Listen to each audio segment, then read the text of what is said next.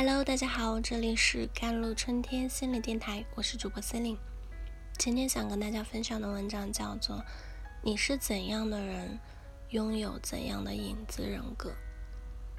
你有没有想过，为什么有的人总是在恋爱中，有的人却一直母胎单身？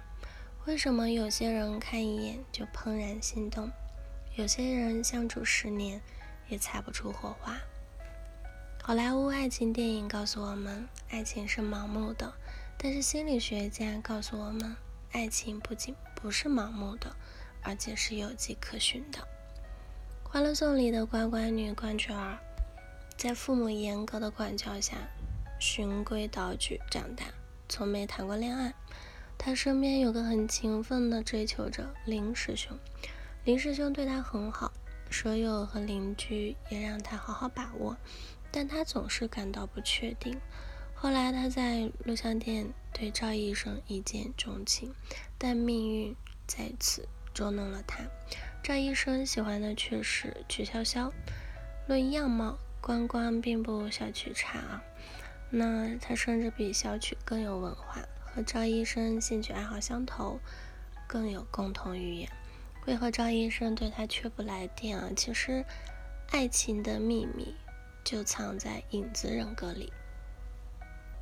爱上影子人格是潜意识的选择，影子人格是被你压抑着的隐性人格，是深埋潜意识中的另一个自己。它有可能与你自身显现出来的人格特点不同，甚至截然相反，但你却难以觉察到它的存在。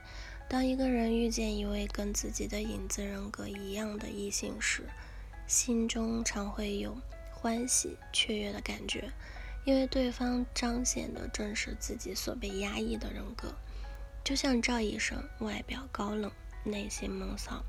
从他和关关的一次对话可以看出，虽然他习惯压抑自己内心放浪不羁的一面，可是心里仍然渴望随心和自由。关关问他：“你们完全不一样啊？”你喜欢看书、听音乐会，曲筱绡就喜欢泡吧和玩儿。你怎么会喜欢他？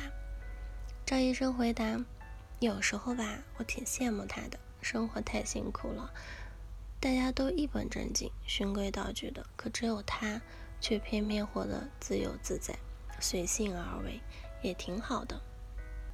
潇洒自由的曲筱绡正好彰显了他被压抑的影子人格。”所以才让他爱得无法自拔。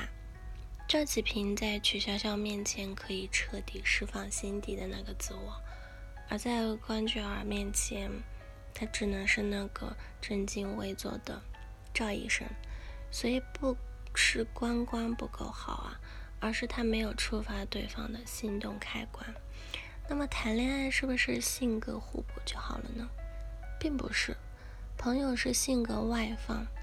爱哭爱笑的情绪性，男友则是冷静理智、内敛话少的高冷型。刚谈恋爱时，两个人是甜甜蜜蜜，但很快矛盾开始频发。每次他有情绪，男友只会给他做分析、出主意，极少安慰。他希望他能更热情、体贴一点，但是他并没有太大改变。于是三天一小吵，两天一大吵。日子简直过不下去，为什么会这样？你有怎样的影子人格？其实，被自己的影子人格吸引，只是进入爱情的第一步。大部分的伴侣都不是天造地设的灵魂伴侣，而是有许多需要磨合的地方，会产生各种各样的冲突和意外。尽管冲突令人痛苦，但也正是有了这些矛盾。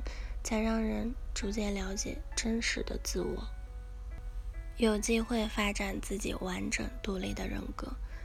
爱情并不是用自己残缺的一半去和对方互补，而是认识到我们本身就是一个完整的圆。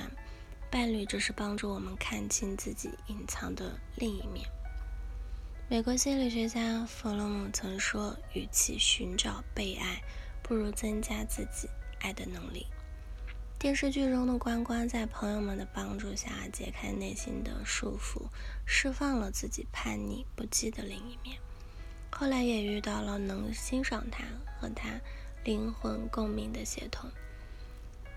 正如关关一样，我们真正需要做的是把注意力放到自己身上，觉察自己被压抑的影子人格，将它释放出来，让它在阳光下迎着微风自由生长。当我们内心完整无缺，拥有更多爱的能量，才能真正去理解与接纳对方，两个人的感情也会顺畅流动起来，获得更深的连接。那么你是怎样的人？拥有怎样的影子人格？又该如何释放影子人格，让自己充盈完整呢？好了，以上就是今天的节目内容了。咨询请加我的手机微信号：幺三八二二七幺八九九五，我是 C 零，我们下期节目再见。